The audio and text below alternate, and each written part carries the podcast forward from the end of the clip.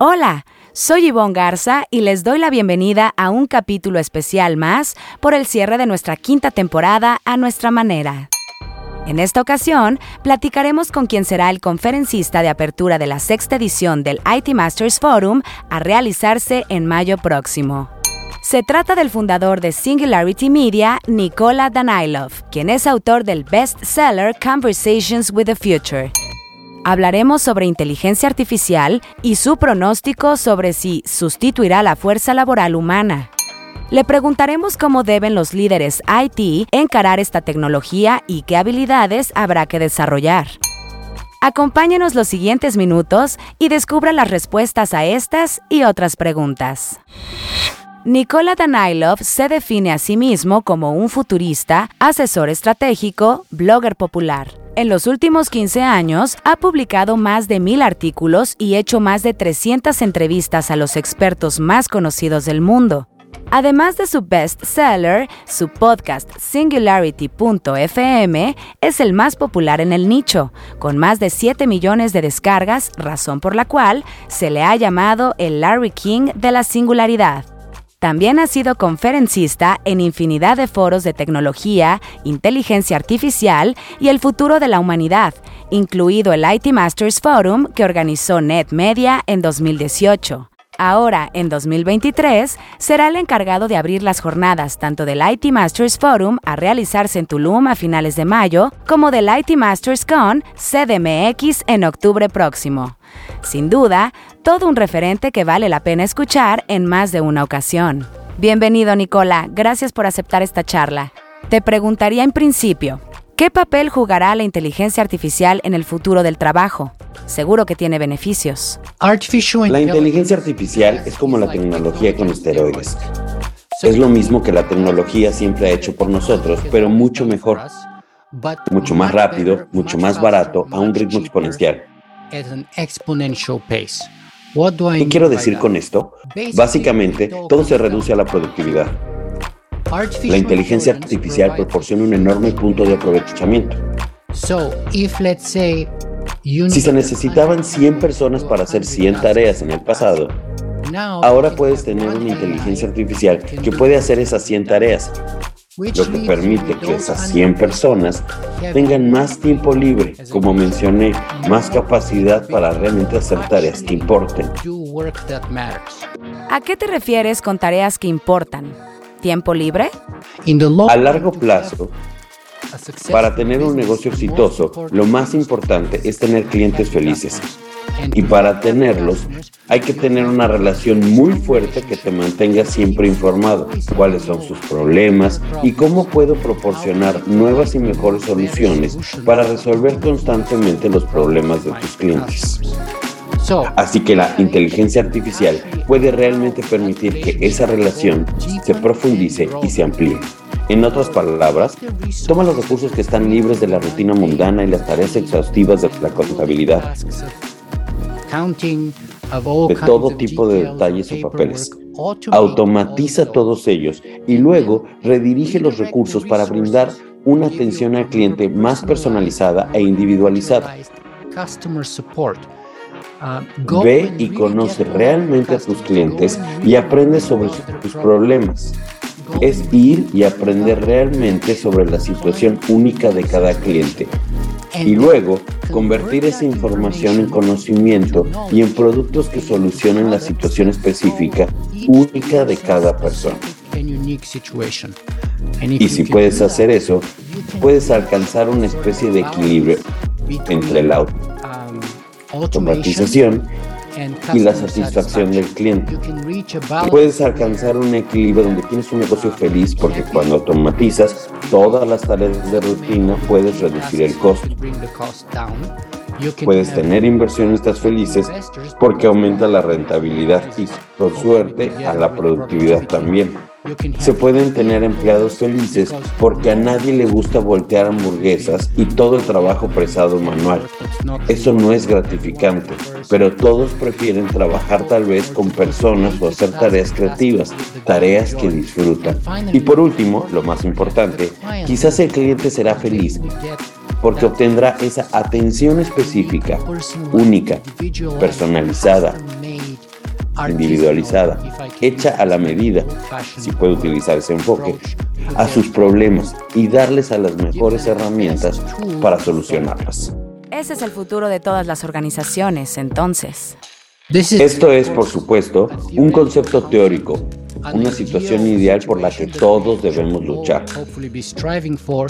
Que lo alcancemos o no depende de cuán intensos y enfocados seamos en alcanzar estas metas y también cuán exitosos seamos en resolver algunos de los desafíos y contraincentivos que tenemos contra esta herramienta. Ahora que las herramientas de inteligencia artificial generativa están en boca de todos, crecieron los temores de que la fuerza laboral humana será sustituida. ¿Los consideras válidos o es una exageración? Sí, los miedos están totalmente justificados. Sin embargo, lo que me gustaría un poco es inspirar o sugerir a nuestros oyentes que donde hay peligro también hay oportunidad. Como dijo Winston Churchill, el pesimista ve peligro en cada oportunidad y el optimista ve una oportunidad en cada peligro. Entonces sí, son peligrosos y debemos ser conscientes de eso, porque como emprendedores, inversionistas, líderes de negocio, empleados, incluso como ciudadanos, todos debemos ser conscientes de los peligros que la inteligencia artificial crea para nosotros, como ciudadanos, como empleados, como empresas, como personas creativas y así. Sin embargo, esas vienen en un paquete conjunto con las oportunidades y voy a hablar mucho de esto durante mi conferencia magistral el próximo mes, que estoy esperando con gusto, porque ahí es cuando realmente podríamos entrar en profundidad de esto. Pero básicamente se trata de un cambio de mentalidad. Y se trata de buscar esas oportunidades siendo también conscientes de los peligros y tratar de minimizarlos o evitarlos y maximizar las oportunidades. En otras palabras, si solo estás enfocándote en los peligros o los miedos, Puedes deprimirte y también podrías ver Netflix, comer pizza y beber cerveza hasta el fin del mundo. Porque algunos les dirán que el fin del mundo viene por la inteligencia artificial, que todos vamos a estar muertos. Entonces, esa es definitivamente una posición, una que no recomiendo porque es débil, impotente y pasiva. En su lugar, sugiero una posición proactiva, poderosa, deliberada y determinada. Dicha posición no niega los peligros, sino que se enfoca en las posibilidades de las oportunidades.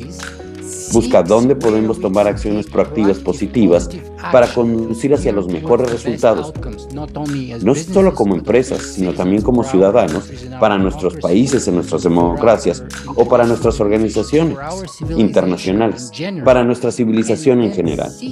Y luego, busca dónde podemos aplicar nuestro conocimiento, capacidades, experiencias personales únicas como personas o como negocios y dónde podemos tener aprovechamiento mediante el uso de estas tecnologías.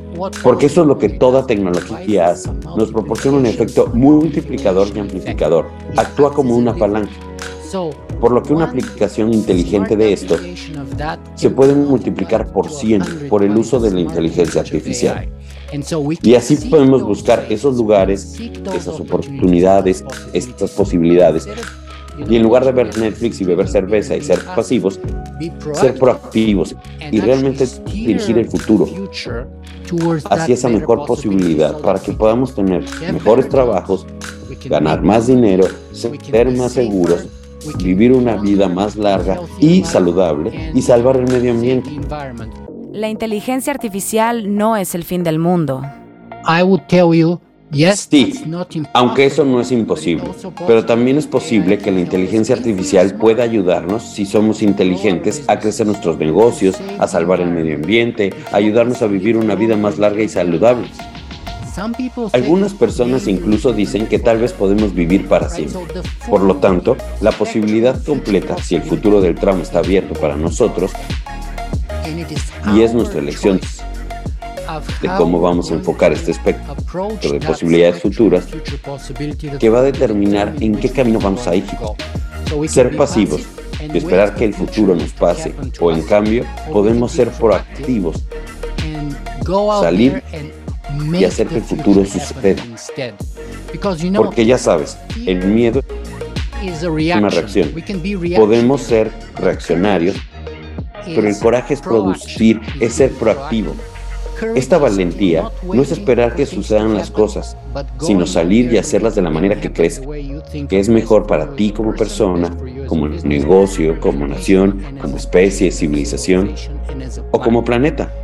Y eso es una mentalidad. Y estaré hablando mucho de esa mentalidad, sin olvidar hablar de los peligros, que la realidad es, el mundo no es una utopía. Hay peligros, pero a la vez también hay oportunidades. Por supuesto, dependerá del optimismo o pesimismo de cada uno. Te pongo otro ejemplo. Piénsalo así. El surf o la navegación. Cuando llega un gran huracán, todo huye. Pero hay esos locos llamados surfers que corren hacia el huracán. ¿Por qué? Porque piensan que esta es la mejor oportunidad para surfear las olas más grandes de su vida. Entonces, ¿cuál es la diferencia entre un surfer y una persona normal? La experiencia, las habilidades y el conocimiento. Así que un surfista aprende, obtiene esa experiencia y aprende a superar su miedo y obtiene las herramientas adecuadas y al practicar aprende a soportar la hora en lugar de ser ahogado por ella. Así que esto es lo que pasa también con la navegación.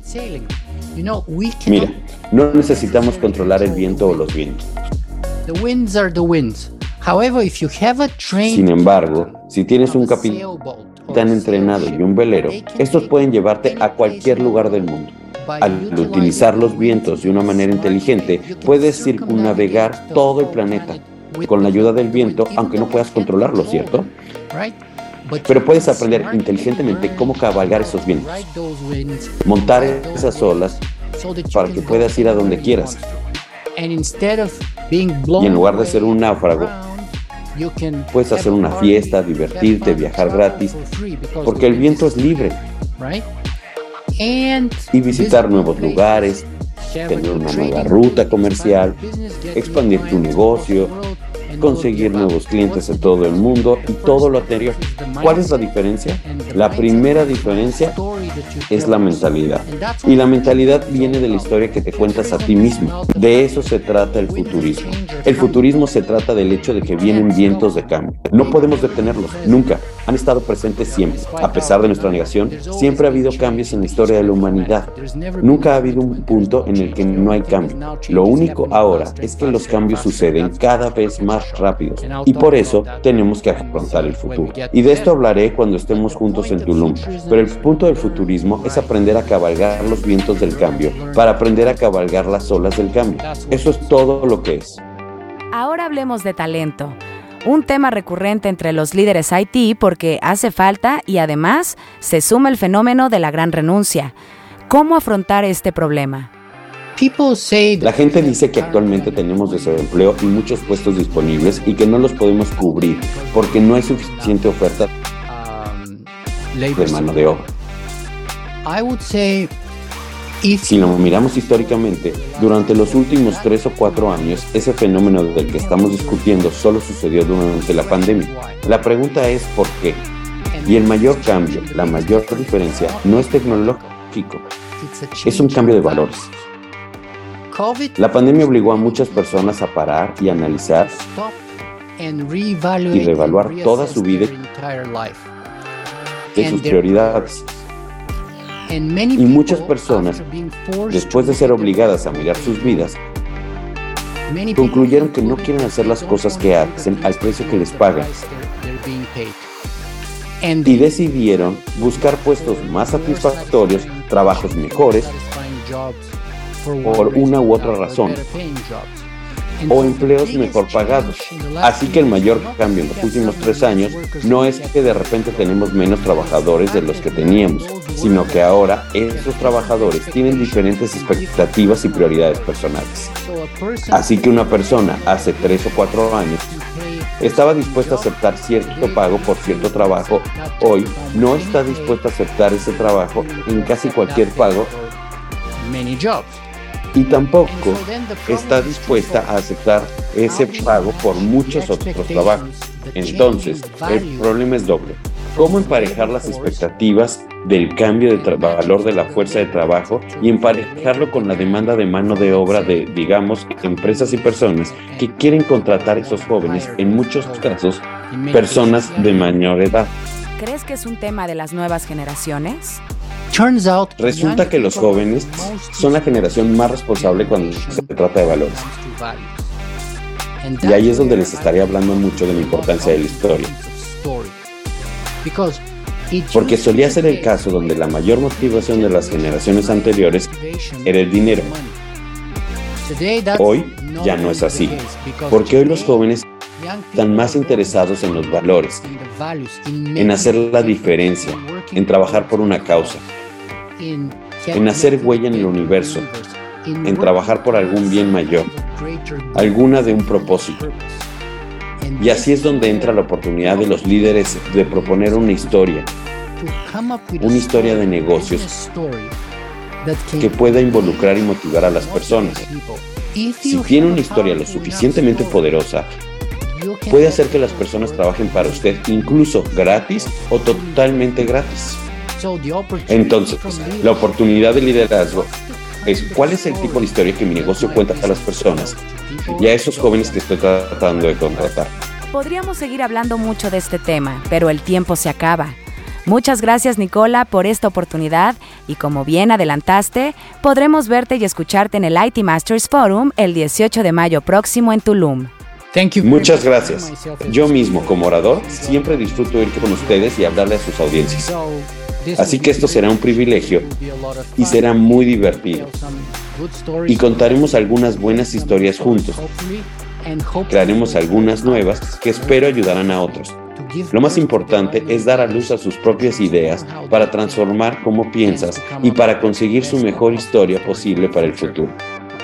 Para que puedan aprovechar esas oportunidades en lugar de temerlas. Apasionante, ¿verdad? Si aún no tiene su lugar para el IT Masters Forum, postúlese en la página itmasterseries.com y aparte la fecha del IT Masters Con CDMX en octubre, donde podrá ver y escuchar a Nicola. Para conocer más sobre novedades del mundo IT, visite nuestro sitio web itmastersmag.com o síganos en redes sociales como NetMedia. Hasta aquí este episodio de IT Masters Update.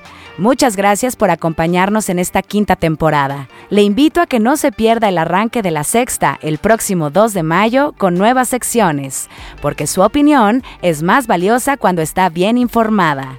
Tiene aquí una cita todos los lunes. Buen inicio de semana.